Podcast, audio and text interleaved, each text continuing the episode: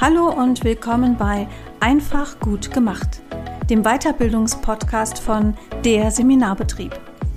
Hier hörst du Themen rund um Coaching und Beratung für dich und dein Unternehmen.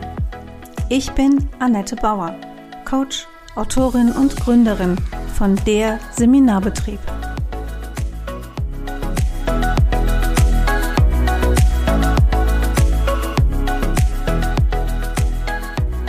Herzlich willkommen zur nächsten Folge von Einfach gut gemacht. Und heute ist ein sehr spannender Tag, denn es ist ein Thema, da bin ich ganz ehrlich, ist jetzt nicht unbedingt mein Lieblingsthema. Deshalb freue ich mich, dass ich Anna Lange aus Berlin zu Gast habe. Hallo Anna, grüß dich. Hallo liebe Annette, danke für die Einladung. Sehr gerne. Die Anna habe ich äh, kürzlich durch Zufall entdeckt. Das verrate ich euch da draußen auch ganz ehrlich. Die hat ein super Interview äh, gegeben bei der Sirit Köpikos von Frau mit Biss, ein Frauennetzwerk aus Aachen.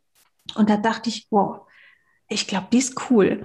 Und wir haben uns jetzt vorab schon ein bisschen unterhalten und ich glaube, das stimmt. Also Anna ist selbstständige Online-Marketing-Beraterin. Anna ist das, was man eine Mompreneur nennt, also eine selbstständige Mutter. Das ist auch nochmal eine ganz eigene Herausforderung und deshalb spannend.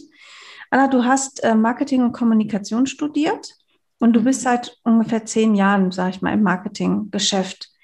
Und du warst gar nicht von Anfang an verliebt ins Online-Marketing. Nein. Und ich glaube, das ist auch so der, der Knackpunkt, warum viele meiner Kunden immer so begeistert sind. Ich war, glaube ich, genauso wie ähm, viele selbstständige Frauen oder ja, auch Männer, ich möchte ja. da gar niemanden ausschließen, die dann sagen, okay, die Technik, das ist mir zu kompliziert, mhm. Online-Marketing. Ja, da lasse ich erstmal die Finger davon und konzentriere mich vielleicht auf andere Sachen oder ja, versuche mich dran und dann kriegt, kriegt man die Krise so ungefähr. Und so ging es mir auch. Also ich mhm. habe ähm, ja vor zehn Jahren Marketing studiert und habe mich dann immer so an diesen Offline-Sachen festgehalten, an Eventmanagement und Veranstaltungssachen, große Seminare, kleine Seminare. Genau, und ähm, du hast ja schon gesagt, ich lebe in Berlin, also ich bin mhm. zum Studium nach Berlin gezogen und Berlin ist aber, das habe ich schon im Studium gemerkt, Berlin ist ja total die Start-up-Stadt, ähm, die Online-Marketing-Hochburg. Also mir ist es echt äh, schwer gefallen im Studium davor, sage ich mal. Äh, vor dem Online-Marketing zu flüchten, weil ich dachte, ja, aber es ist dir erfolgreich gelungen für ein paar Jahre. genau. Weil ich dachte halt damals wirklich, ja, Online-Marketing, dann muss ich nur irgendwelche Zahlen auswerten, sitze irgendwie vor irgendwelchen Excel-Tabellen und ähm, ja, sitze wie so ein technischer Nerd dann vor dem PC den ganzen Tag und erlebe nichts mehr vom, vom realen Leben. Genau, das war so mein, mein Einstieg. Ach, ich glaube, das ist total super, gerade für unsere Hörerinnen und Hörer, weil, also ich fürchte, das ist eine Angst, die auch viele ähm, Kollegen auch aus meiner Branche haben. Wir wollen einfach, wir wollen coachen, wir wollen Seminare machen oder Trainings und wir wollen gute Beratung an den Start bringen. Und wir haben einfach auch gar keinen Bock, mit diesem ganzen technischen Kram uns da Stunden abzugeben, um dann hinterher zu merken, er hat ja doch wieder nichts gebracht. Genau. Also das ist eine Erfahrung, die muss ich ehrlich gestehen, die habe ich auch selber gemacht, ja, mhm. dass ich denke, so und jetzt, ich beiß mich da rein und jetzt mache ich das und dann verstehe ich das und hinterher denke ich so, na, das, also du hättest dir das Geld sparen können, weil manchmal, ne, so bestimmte Anzeigen, die man dann schaltet oder so, da habe ich bisher wirklich durch die Bank weg keine guten Erfahrungen gemacht. Mhm. Und ähm, ja, auch die ein oder andere Beratung, die man dann in dem Bereich vielleicht hat, ähm, fruchtet nicht so. Ja, ja. Aber vielleicht lernen wir ja heute mit dir jemanden kennen, wo das anders läuft. Schauen wir mal. Jetzt bist du aber seit, seit sechs Jahren, ähm, so wie ich das rausgehört habe in meiner Recherche, begeistert im Online-Marketing. Genau. Was hat es was ausgemacht? Ja, irgendwann hat es bei mir Klick gemacht, weil ich habe ähm, In den Offline-Sachen ist es ja so, dass man das relativ schlecht, sag ich mal, tracken kann. Also ich habe früher bei relativ großen Unternehmen, auch bei größeren Konzernen gearbeitet und da gab es zum Beispiel dann auch mal eine Fernsehkampagne, wo irgendwie für eine Million ein Fernsehspot ausgeliefert wurde. Und ich dachte mir dann immer, naja, woher weiß ich denn jetzt? Also das ist natürlich super viel Geld. Und woher weiß ich denn jetzt, ob diejenigen, die den Spot ansehen, dann auch wirklich das Produkt kaufen. Mhm. Und irgendwann habe ich dann angefangen, mich trotzdem so ein bisschen in den Online-Bereich reinzulesen. Und da ist halt das Tolle daran, dass man alles tracken kann, bis jetzt noch. Also mhm. Datenschutz ist natürlich auch ein wichtiges Thema, weil man kann viel besser auswerten, was man macht. Und das, das hat für mich so, ja, so eine wertvolle Grundlage gehabt, dass ich meine Zeit eben nicht rausschmeiße, aus dem mhm. Fenster werfe für irgendwelche Sachen, die dann am Ende nichts bringen. Ich meine, klar, was ich früher gemacht habe, habe Eventmanagement etc., das hat ja auch viel mit Kundenbindung, Kundenbeziehung mhm. zu tun. Das ist natürlich auch wichtig. Aber ich habe dann eine Weiterbildung gemacht. Also ich habe mir dann wirklich einen Monat ähm, die Zeit genommen, habe dann auch meinen mein Job in den Konzernen gekündigt, weil es mir irgendwann auch gereicht hat. Mhm. Und habe dann auch bei den Stellenausschreibungen, also als ich schon so in der Recherche war, damals auch noch im Angestelltenverhältnis, habe ich halt immer dieses Online-Thema gesehen. Und dann dachte ich mir, okay, jetzt spring doch einfach mal über deinen Schweinehund und ja, beschäftige dich damit. Und dann habe ich eben diese tolle Weiterbildung auch hier in Berlin gemacht. Und da habe ich sozusagen 40 Stunden die Woche alles rund um das Thema Online-Marketing gelernt. Und das hat mich dann total, ähm, ja, geflasht, würde ich sagen. Also total begeistert, was denn da überhaupt möglich ist und was ich gar nicht vorher wusste, obwohl ich ja, ja wie gesagt, Marketing studiert, im Marketing gearbeitet Genau, und das hat mich dann total begeistert, weil da war ein Dozent, der hat erzählt, der macht, also es war auch ein SEO-Experte mhm. und der hat erzählt, dass er so ein ja, Hobby macht. Also viele SEOs haben auch ja aus Hobby, würde ich sagen, Blogs, die sie halt pushen, um einfach mal zu gucken, ah, funktioniert das, funktioniert das nicht. Ja. Und der hatte eben auch so einen Blog. Ich glaube, das Thema war Laufsocken. Ich bin mir nicht mehr sicher, aber das war so spannend, wie er erzählt hat, dass er einfach mit den richtigen Texten, mit den richtigen Einstellungen Einstellungen eben ganz viele Leute auf die Seite zieht und sich dadurch ähm, ja, ein passives Einkommen mhm. aufgebaut hat. Und dann dachte ich mir, okay, was der kann, das kann ich auch. Und, und konntest du es? Ja. Ja, wow. Ja, definitiv. Also das, ja. Hat geklappt. Genau. Ja, sehr dann, cool. Was, was hast du als, also hast du dann gegründet? Nee, noch nicht. Ich habe dann in einer Online-Agentur hier in Berlin angefangen und ja, wurde da auch nochmal dann sozusagen von der Theorie richtig in die Praxis reingeworfen. Und das war am Anfang, dachte ich mir auch, was hast du dir dabei gedacht? Die ganzen Begriffe, die, die Einstellungen. Ich hab, war dann verantwortlich in der ersten Zeit für Google Ads, also für die Werbung bei Google und ähm, ja, habe da auch eine relativ große Fitnesskette dann betreut in der Anzeigenschaltung. Und da dachte ich mir am Anfang wirklich Hilfe. Aber das war halt so toll, weil ich da ähm, ja, die, die Profis aus der Agentur hatte, die haben mir das dann alles erklärt und ich habe das dann den Kunden erklärt. Mhm. Und dadurch, dass ich ja selber das noch gar nicht so verstanden hatte, also dass ich nicht auf diesen, ich würde mal sagen, auf, mit dieser Expertenbrille daran gegangen mhm. bin, sondern mit dem Wissen, okay, ich habe es in der Weiterbildung jetzt gelernt und konnte das dadurch dann auch einfach erklären, weil ich habe es dann natürlich technisch schon verstanden, mhm. aber mir war klar, wenn ich das jetzt den Fitnessstudio-Betreibern genauso eins zu eins erkläre, dann verstehen die nur Bahnhof. Und ich glaube, das war für mich eine richtig gute Schule, von der ich ja, ja bis heute noch profitiere und genauso dann auch meine, meine Kunden.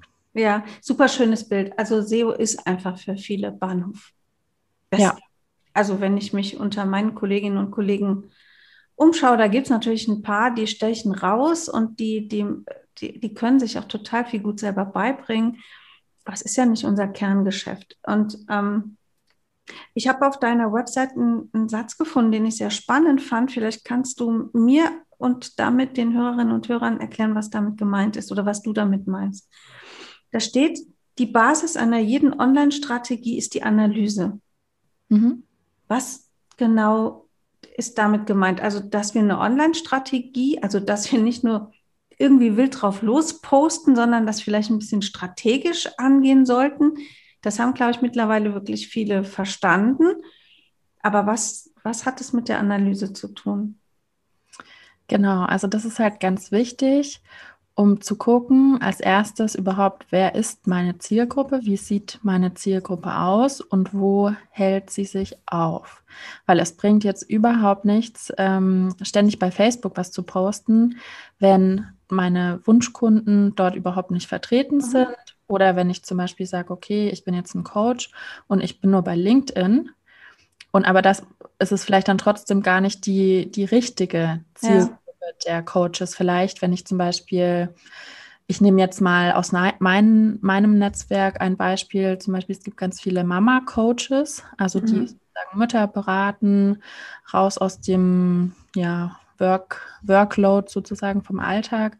Und die sind natürlich extrem viel bei Instagram zum Beispiel vertreten. Also mhm. wenn man da die Webseiten dann auf den Begriff ähm, ja, Elterncoach oder sowas optimieren würde, würde das gar nicht zielführend sein. Und ich glaube, das ist das größte Problem, dass viele gar nicht rangehen, dass sie sozusagen ihren, ihren Wunschkunden gar nicht definiert haben. Und dann im nächsten Schritt ist häufig auch das Angebotenproblem. Also viele veröffentlichen die Angebote nicht auf der Webseite, schauen auch nicht so, was der was der, was der Markt, sag ich mal, hergibt. Und da ist es halt wichtig, ganz am Anfang, bevor man startet oder natürlich jetzt auch, wenn jemand zuhört und sagt, ich möchte jetzt nochmal meine, mein Online-Marketing überarbeiten, einfach zu schauen, okay, wer sind meine Kunden? Wo halten sie sich auf? Wonach suchen sie?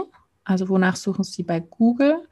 Da kann man auch eine ganz tolle Funktion nutzen, dass man bei Google einfach mal so den sein, sein Hauptkeyword, sage ich mal, also so den Hauptbegriff rund um der Dienstleistung, die man hat, eingibt und dann bekommt man schon Vorschläge, auch Artikelvorschläge, um zu sehen, aha, gut, das interessiert die Leute. Die wollen vielleicht gar nicht wissen, ob ich 20.000 ähm, Weiterbildungen und mhm. ja, Siegel für meine Dienstleistung habe, sondern die wollen vielleicht eine ganz andere Frage erstmal beantwortet haben und steigen dann darüber ein. Hm. Das ist jetzt so, jetzt um es mal ein bisschen zu übertragen und gucken, ob ich das jetzt verstehe. Mhm. Ähm, also wenn ich einen Suchbegriff, jetzt ich bin zum Beispiel Emotionscoach, wenn ich Emotionscoaching oder Emotionscoach eingebe bei Google, dann kommen als erstes immer die Anzeigen. Die vernachlässige ich dann erstmal. Und das, was dann danach kommt, das sind die Dinge, die Google ganz ich nenne es jetzt mal in Anführungsstrichen bewusst, weil es ist ein Maschinenbewusstsein, mhm. ausspielt. Und da will ich ja hin. Also orientiere ich mich deshalb an dem, was da ganz oben dann erscheint oder als erstes erscheint? Das sind mehrere Faktoren. Also es gibt ja über 200 Ranking-Faktoren. Das ist auch immer das, äh, was viele abschreckt. ja, hallo, genau. ich bin dabei. genau, wenn jemand so liest, ah, SEO, da kann ich ganz viele Kunden finden und mhm. steigt dann tiefer ein und liest es dann mit den 200 Faktoren, dann wird das Buch meistens gleich wieder zugeklappt. Und ja, man kann sich natürlich an den obersten orientieren, aber was Google gar nicht mag, wenn man kopiert. Also das heißt, okay. man kann natürlich schauen, ähm, wie die anderen Artikel aufgebaut sind, wie sie strukturiert sind, welche Texte sie enthalten, wie die Überschriften benannt werden etc., kann sich daraus Informationen ziehen. Aber was bringt es jetzt für Google, wenn ja 20 Mal der gleiche Artikel gepostet wird? Also mhm. dann können die Nutzer auch nicht gut unterscheiden, welcher ist jetzt der beste und sowas wird von Google dann zum Beispiel auch abgestraft. Also man kann sich auf jeden Fall inspirieren lassen, um zu gucken, aha, wie sind die Seiten aufgebaut aber man sollte dann nie eins zu eins die Texte und auch nicht die, die Themen kopieren. Hm. Okay, also ich jetzt ein bisschen was habe ich jetzt schon verstanden. Ähm, das ist ja so ein Analyseschritt, der auch, ich sag mal, vor dem SEO-gerechten Text kommt. Damit, also das ist auch das, wenn ich jetzt nochmal auf die Hörerinnen und Hörer gucke, Leute, das ist das, was ihr zum Beispiel rund um Positionierungsarbeit auch macht. Ihr müsst eh gucken, was ist das für ein Zielkunde, wie sieht der aus, was macht er so, was liest er, wo bewegt er sich, ähm, welche, welche Auffassungen hat der, ähm, um das einordnen zu können. Darüber finden wir ja dann auch, das hast du ja eben schon total schön gesagt, so ein bisschen eine Linie macht es für mich überhaupt Sinn, ähm, auf, auf LinkedIn mich rumzutreiben, wenn mir das gar keinen Spaß macht, wenn meine Kunden eh eher auf Facebook oder Instagram sind. Und dann kommt ja noch diese Entscheidung dazu, liegt mir der Kanal auch? Mhm. Weil ich halt keinen Kanal bespielen kann, der mir nicht liegt oder den ich, bei dem ich irgendwie grüne Punkte ins Gesicht bekomme, wenn ich mich drauf rumtreibe. ähm, jetzt gibt es ja aber auch eine Art von Analyse, die kommt dann danach. Jetzt habe ich meine Texte irgendwie so super schicki SEO-mäßig aufbereitet. Kann ich da einen Haken dran machen? War es das dann? Sie schüttelt ja. den Kopf. Ah. nee, auch nicht. Also es ist ganz wichtig, dann zu gucken, ob das, was ich gemacht habe, eben auch funktioniert. Mhm. Und dazu gibt es dann zum Beispiel das Tool Google Analytics. Das ist auch kostenlos. Das kann man sich auch ganz einfach über ein ähm, Plugin einrichten. Mhm. Zum Beispiel WordPress benutzt und kann dann schauen, okay, kommt denn überhaupt jetzt jemand über Google auf meine Seite oder kann grundsätzlich schauen, welche Kanäle ähm, sind am beliebtesten und kann sozusagen durch die ständige Analyse dann auch nochmal seine Strategie anpassen. Denn Online-Marketing ist ja natürlich nichts Starres mhm. und kann diese, diese Funktion dazu super, super nutzen. Genau dann, also ist das dann der Punkt, wo man vielleicht sagt, oh, und jetzt komme ich alleine gar nicht mehr klar? Steige ich durch diese Analysen eigentlich durch als Laie? Ja, ich glaube, das ist der Punkt. Ich glaube, das ist der Hauptpunkt, dass viele ihre ähm, Online-Marketing-Aktivitäten nicht analysieren. Also die posten und okay. posten und posten. Ja. Sehe ich auch immer wieder. Oder die haben einen Podcast und stressen sich dann so irgendwie jede Woche, muss ich eine Folge aufnehmen oder bloggen dann auch ganz viel und am Ende, wenn man sich, also wenn man es halt weiß, viele wissen auch gar nicht, dass ähm, Google Analytics dafür super hilfreich ist, weil das auch wieder so ein Punkt ist wie SEO, ähm, das halt jetzt nicht super hype und schick ist und mhm. ähm, vielleicht auch ein bisschen überladen jetzt für jemanden, der sich nicht täglich damit beschäftigt. Und das ist total schade, weil man muss, man muss eigentlich nur an zwei Stellen gucken in Google Analytics. Also woher kommen die Leute, von welchen Kanälen kommen die Leute, sei es jetzt über die Google-Suche, mhm. also die dann durch die SEO-Optimierung kommen oder durch die Social-Media-Kanäle. Und dahingehend kann man dann seine Strategien immer wieder anpassen. Genau. Mhm. Also es ist wirklich ein beständiger Prozess. Also ich gestehe jetzt mal, der Seminarbetrieb ist jetzt ein bisschen mehr als ein Jahr alt und ich habe ähm, da echt intensiv für die Seite auch mit einer SEO-Expertin gearbeitet, war da auch total happy. Ich habe, ich habe, glaube ich, habe im Februar und im März mal noch in die Analysedaten geguckt. Also ich habe mir da noch, ich bin technisch wirklich ähm, das totale Chamäleon. Ich kann so die Farbe wechseln, dass Technik mich immer übersieht, ja, oder ich ja. die Technik. Das äh, funktioniert bestens ich habe mir extra noch so ein Tool einrichten lassen von, von meinem Webseitenmenschen. Ähm, das müsste ich nur anwählen und drauf gucken und dann würde ich zumindest schon mal regelmäßig sehen, so diesen Monat, wo sind denn die Leute hergekommen oder waren überhaupt Leute auf der Seite? Ja. ja. Aber ich, ich gebe es zu, Asche auf mein Haupt, aber ich habe da seit über einem Jahr nicht mehr reingeguckt. Mhm, siehst du, und das ist ganz oft auch, wenn ich in den Beratungen nachfrage, entweder es ist nicht installiert worden oder es ist mhm. nicht erklärt worden oder viele schauen dann halt, okay, haben jetzt viele meinen Beitrag bei Facebook oder so geliked, aber mhm. nur weil jemand liked, geht er ja noch nicht auf die Website und die Webseite mhm. ist ja häufig dann auch der Hauptverkaufskanal oder bietet halt super viel Potenzial, die Kunden dann zum Beispiel über ein Newsletter-Formular an sich zu binden, weil ich sage jetzt nicht, dass wenn jemand ähm, bei Google seine, seine Webseite nach vorne bringt, dass der dadurch nur, weil jemand einen Artikel liest, sofort bucht. So funktioniert es mhm. natürlich nicht. Also das, man muss auch die Beziehung aufbauen und die Kunden entsprechend an sich binden.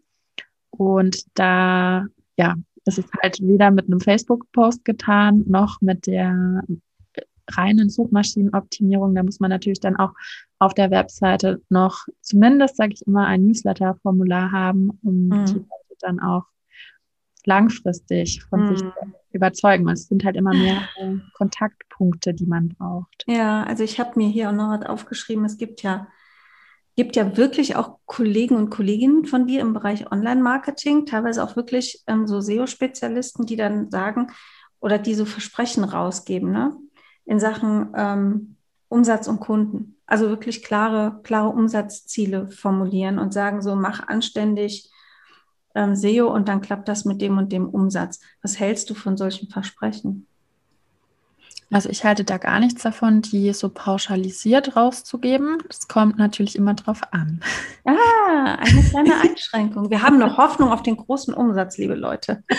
genau, jetzt kommt der, das Geheimnis. Nee, also es kommt drauf an, was man für ein Produkt anbietet, ganz klar. Wenn ich jetzt okay. ein Produkt habe, zum Beispiel, wenn ich, ähm, ich habe eine Kundin, die verkauft ähm, Kleidung für etwas kräftigere Mädchen. Mhm. Und wenn dann zum Beispiel jemand ähm, den Begriff eingibt, Hose für dickere Mädchen, sage ich jetzt mal als Beispiel, oder T-Shirt oder Kleidung für molligere Kinder, dann ist der natürlich kaufbereit. Und mhm. wenn er auf ihre Seite kommt und das matcht, also das Bedürfnis, was er hat, dem Kind etwas weitere Kleidung zu kaufen, die nicht einschneidet, klar, dann kauft er auch. Dann ist es auch mit, mit einem Blogartikel vielleicht getan, dass der sich dann sofort entscheidet. Bei, beim Coaching oder gerade bei Dienstleistungen funktioniert das meistens nicht auf einen Klick. Also es hängt mhm. natürlich oft auch von dem Preis ab. Also wenn es jetzt, wie gesagt, um, um die Kleidung geht, die vielleicht so zwischen 30 bis 100 Euro, sage ich mal, kostet, klar, da kann man ähm, super optimieren. Es kommt natürlich auch immer auf die Konkurrenz drauf an. Also bei dem Beispiel gerade eben, da ist die Konkurrenz ähm, super niedrig. Also sie hat mhm. da genau eine Nische getroffen und dafür ist halt wirklich SEO hervorragend geeignet, um, um darüber dann die Kunden einfach zu gewinnen und auch gute Umsätze zu machen. Also da könnte ich zum Teil so eine Aussage zustimmen, aber es kommt halt auch noch auf ganz viele andere Faktoren drauf an. Also nur weil jetzt, ja, weil man jetzt SEO macht, funktioniert es nicht sofort mit, mhm. dem, mit dem riesen Umsatz des Lebens. Ach, schade. Ja. Ach, okay, also wir müssen, wir müssen etwas mehr tun. Ähm, ich bin noch auf was gestoßen. SEO, das kennt ja jetzt mittlerweile jeder, auch wenn er nicht unbedingt diesen englischen Fachbegriff kennt.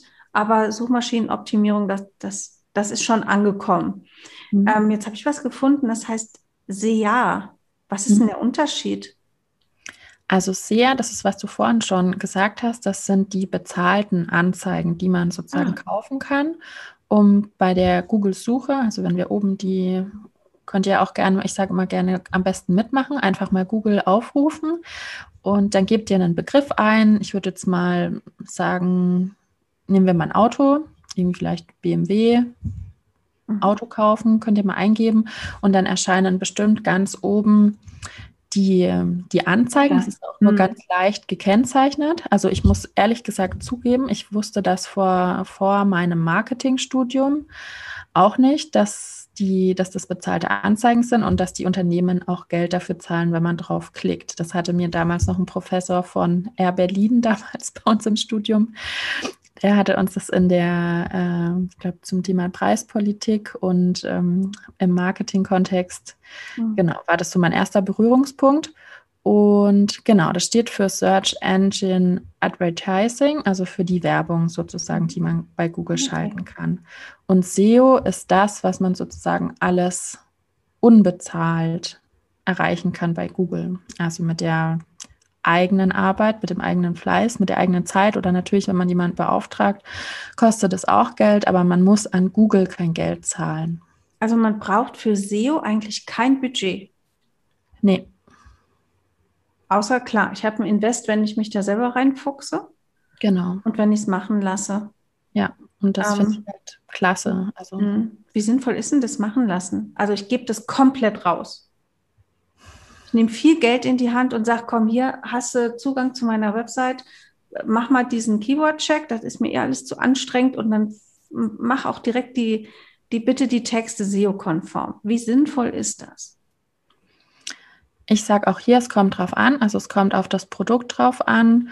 Und was ich nicht sinnvoll finde, wenn man jemanden extern dafür bucht und dadurch sein eigenes Gesicht, sage ich mal, verliert. Also wenn mhm. man sich jetzt Texte schreiben lässt oder irgendwas ähm, optimieren lässt und dann hat man so eine statische Seite, die nur aus SEO-Keywords besteht. Ich finde es immer ganz wichtig, wenn man dann auch die, gerade bei den, bei den Selbstständigen, bei den Coaches, wenn man auch seine eigene Persönlichkeit mit reinfließen lässt. Mhm. Also es macht natürlich Sinn, das extern auszulagern, aber mein Tipp ist dabei, dass ihr immer eure persönliche Note noch mit einfließen lasst. Also, dass ihr das mhm. auf jeden Fall auch im, im Briefing, was man ja immer vorab machen sollte, dass ihr eben betont, dass ihr jetzt keinen SEO-Text, das wird heutzutage auch nicht mehr gemacht. Mhm. So typische SEO-Texte wie früher. Ich kann natürlich jetzt meine Hand nicht ins Feuer legen, dass es vielleicht trotzdem noch äh, Kollegen gibt, die das noch machen. Ein typischer SEO-Text wäre zum Beispiel, wenn wir jetzt mal nehmen, Mikrofon kaufen von, was weiß ich, Firma XY und die Webseite würde dann ständig das Thema, ähm, das Wort Mikrofon Firma mhm. A enthalten.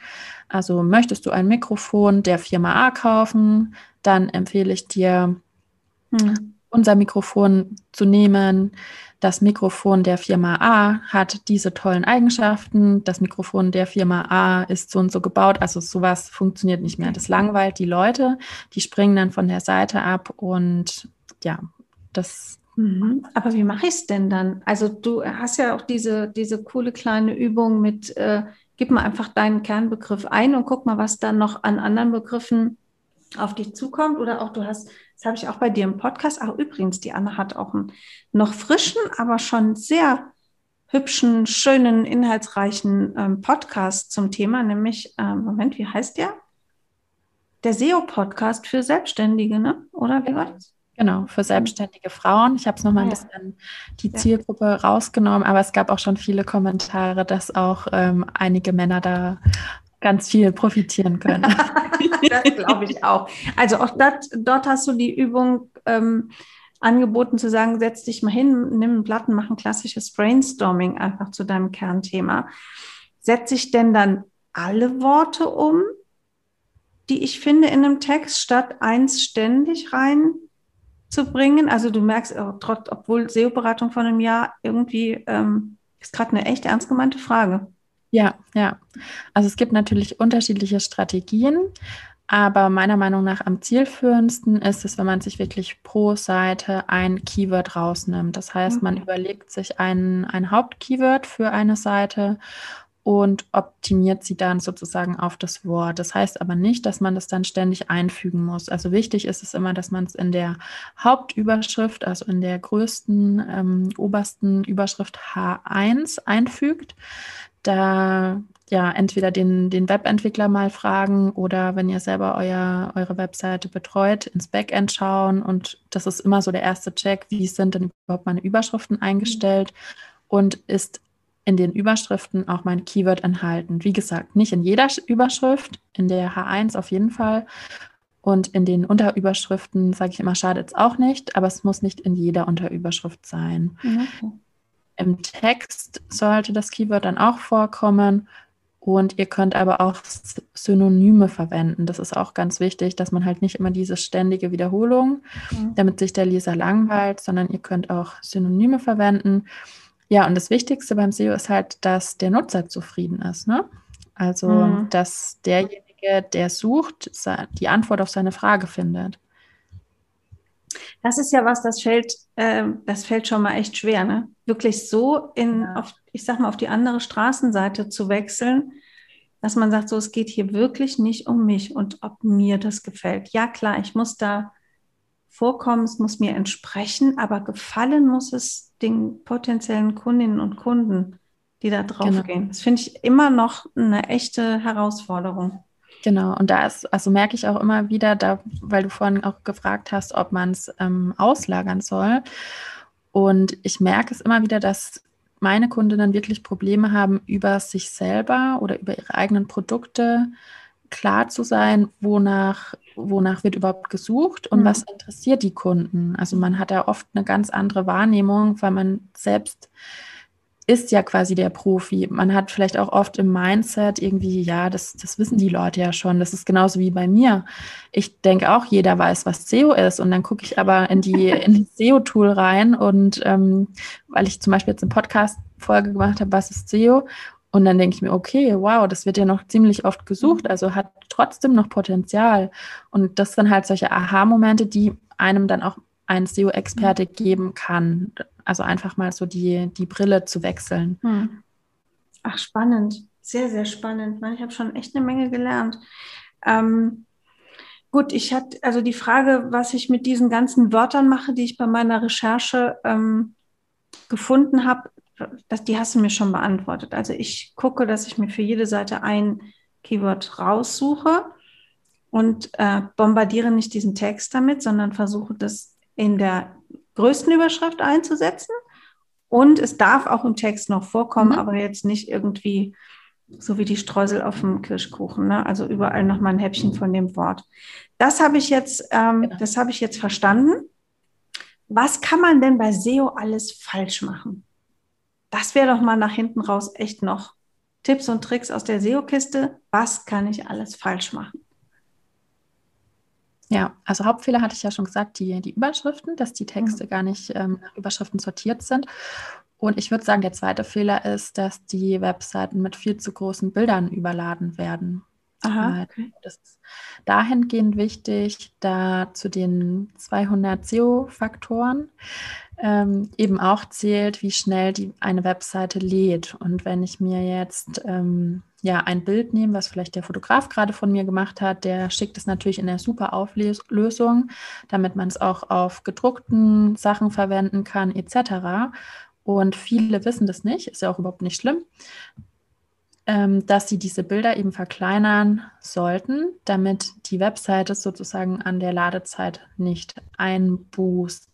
Weil mhm. das ist dann der Punkt, wenn jemand drauf geht, was sucht und die Website lädt nicht. Vielleicht kennt ihr das auch. Ich kenne das aus Berlin, der Klassiker. Wenn ich mit der U-Bahn fahre, habe schlechtes Netz, möchte eine mhm. Seite aufrufen, die geht nicht auf, bin ich genervt, zack, gehe ich woanders hin. Mhm. Genau. Und das kann man eben damit vermeiden, dass man die, die Bilder verkleinert. Entweder man fragt direkt beim Fotografen, ob er das noch mitmachen kann, oder wenn man sie auch irgendwo kauft. Das ist auch möglich, sie dort in verschiedenen Auflösungen herunterzuladen. Genau. Also ich habe mir angewöhnt, also zum, wir sind ja beide hier Podigy-Podcaster, ne? Hab ich ja. gesehen.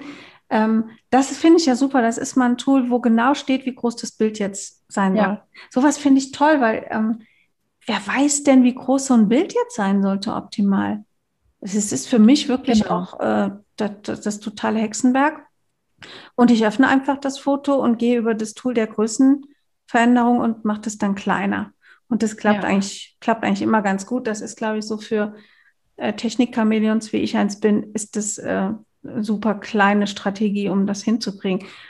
Aber was, wie groß soll denn so ein Bild, ähm, gibt es da so eine, so eine, gibt's da so eine Marke, an der man sich orientieren kann, wie groß Bilder maximal sein sollten, damit eine Seite das schafft? Oder gibt es da noch so viele andere Faktoren?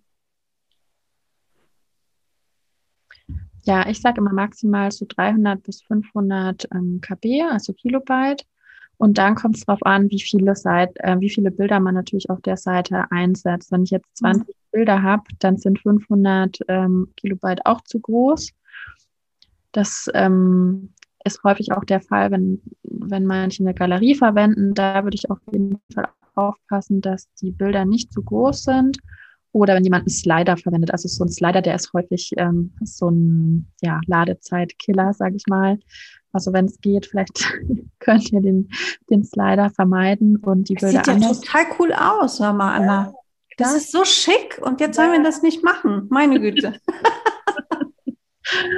genau. Okay, also die zu großen Bilder sind ähm, ein echtes No-Go, das sollte man vermeiden. Was können wir noch falsch machen?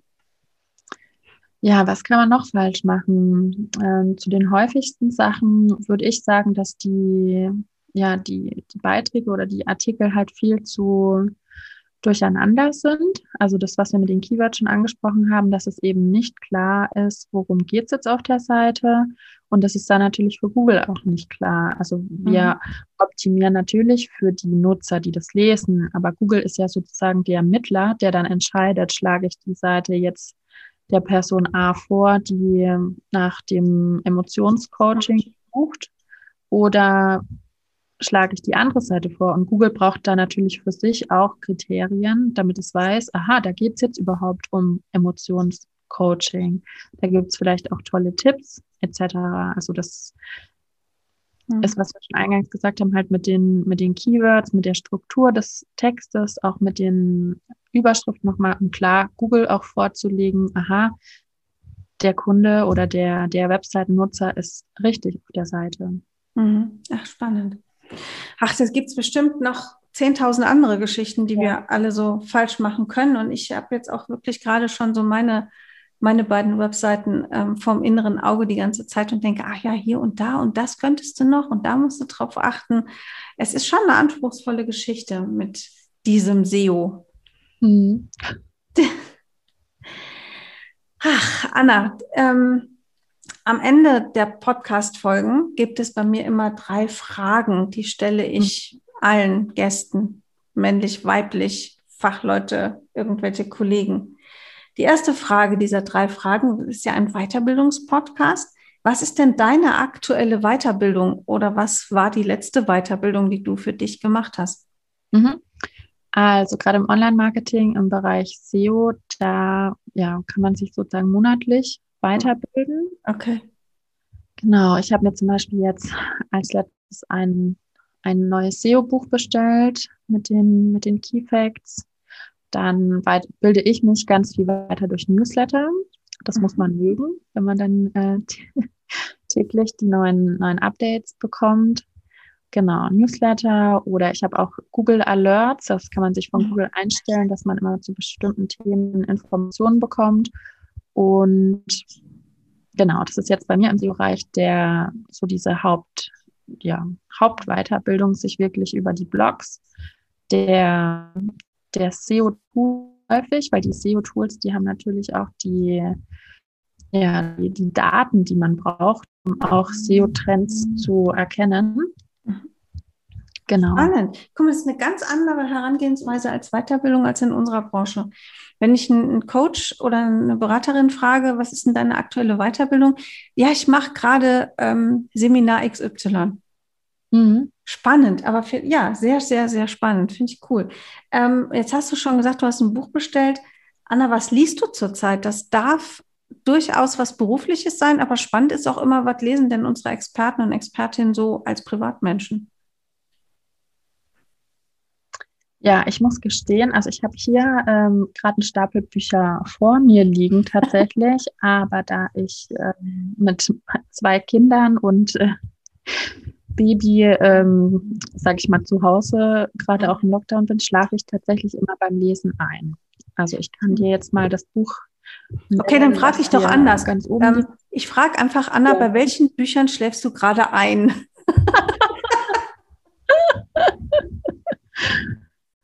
Genau, ich habe jetzt zum Beispiel hier ganz oben ein Buch, ähm, das heißt Angst beginnt im Kopf, Mut auch. Das ist so ein Übungsbuch, da geht es um mehr ähm, Unabhängigkeit, mehr Selbstvertrauen.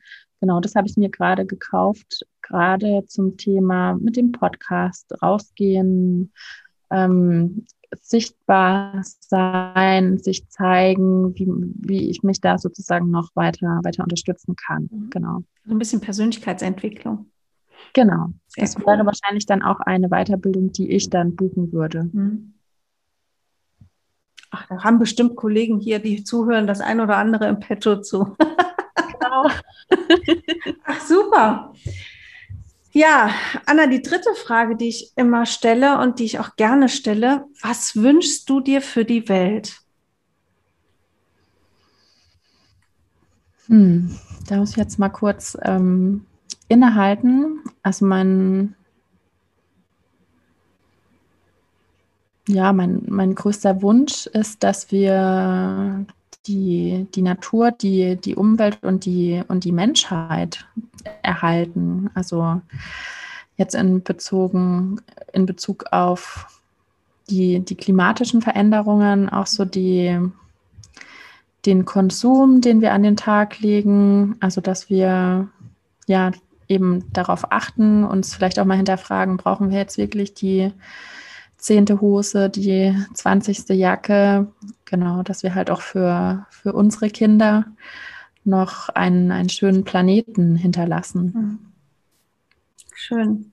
Ja, gefällt mir. Sage ich übrigens ganz oft, weil bei dieser Frage so tolle Sachen einfach kommen. Ja, ja. ja, wunderbar. Also die Anna, die findet ihr über ihre Website. Dort ist auch der Blog und der Podcast zu finden. Und das werden wir natürlich in den Show Notes auch verlinken. Das lohnt sich auch da wirklich mal drüber zu gucken, weil schon allein die ich finde deine Webseiten-Texte lesen sich einfach auch schon total gut. Ich fühlte mich da super gut abgeholt vorhin, als ich da in der Recherche nochmal drüber geguckt habe. Also, ihr lieben Menschen da draußen, wenn ihr denkt, ach, die ist ja echt sympathisch, mit der könnte ich mich doch mal über das Thema unterhalten. Macht es, denn SEO ist einfach wichtig. Wir sollten es nicht verschenken und da immer wieder auch mal drauf gucken, weil wir verändern uns ja auch. Ne? Unsere Zielgruppen verändern sich vielleicht. Unser Zielkunde sieht vielleicht nach fünf Jahren im Job anders aus als zu der Zeit, als wir angefangen haben. Und deshalb bleibt SEO nicht nur, weil es sich aus der Sache heraus ständig weiterentwickelt, sondern auch, weil wir uns als Menschen weiterentwickeln, immer aktuell und eigentlich immer eine Notwendigkeit.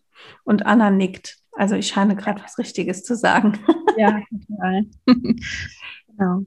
Also ja, gut einen letzten Satz dazu sagen ja, Gerne. Ähm, ich kann es allen Unternehmern und Unternehmerinnen nur empfehlen, sich mal mit dem SEO-Thema auseinanderzusetzen. Jetzt nicht, weil ich irgendjemand was ausschwatzen möchte, sondern weil es einfach ähm, zeitsparend ist, wenn man über Google auch gefunden wird mit mhm. seiner Webseite oder auch mit seinem Blog. Genau. Sehr schön. Gut, Anna, ich sage dir ganz, ganz lieben Dank für die Zeit, die du mitgebracht hast hier ähm, heute für die Folge, für den Podcast. Das ist bestimmt ein Thema, da können wir in einem Jahr nochmal eine Folge zu machen, dann gibt es wieder ganz viel Neues. Bestimmt, ja. Danke für die Einladung. Es hat mich total gefreut. Ja, sehr gerne. Ich mich auch. Es war total kurzweilig. Und wenn ihr Fragen ähm, an Anna habt, dann könnt ihr die ihr direkt stellen. Kontakt gibt es ja dann auch über die Verlinkung in den Show Notes. Ihr könnt auch gerne kommentieren hier im Podcast. Und wenn euch die Folge und der Podcast gefallen hat, dann hinterlasst uns doch einfach Kommentar und Like. Und ich sage der Anna Danke und tschö, bis bald hoffentlich. Ja, sehr gerne. Danke an dich, dass ich ähm, ja, heute mit in der Folge dabei sein durfte. Sehr gerne. Und den Hörerinnen und Hörern draußen rufe ich wie immer ein fröhliches Auf Wiederhören zu. Tschüss. Das war einfach gut gemacht. Der Weiterbildungspodcast von der Seminarbetrieb. Infos zu allen Seminaren findet ihr auf www.derseminarbetrieb.de.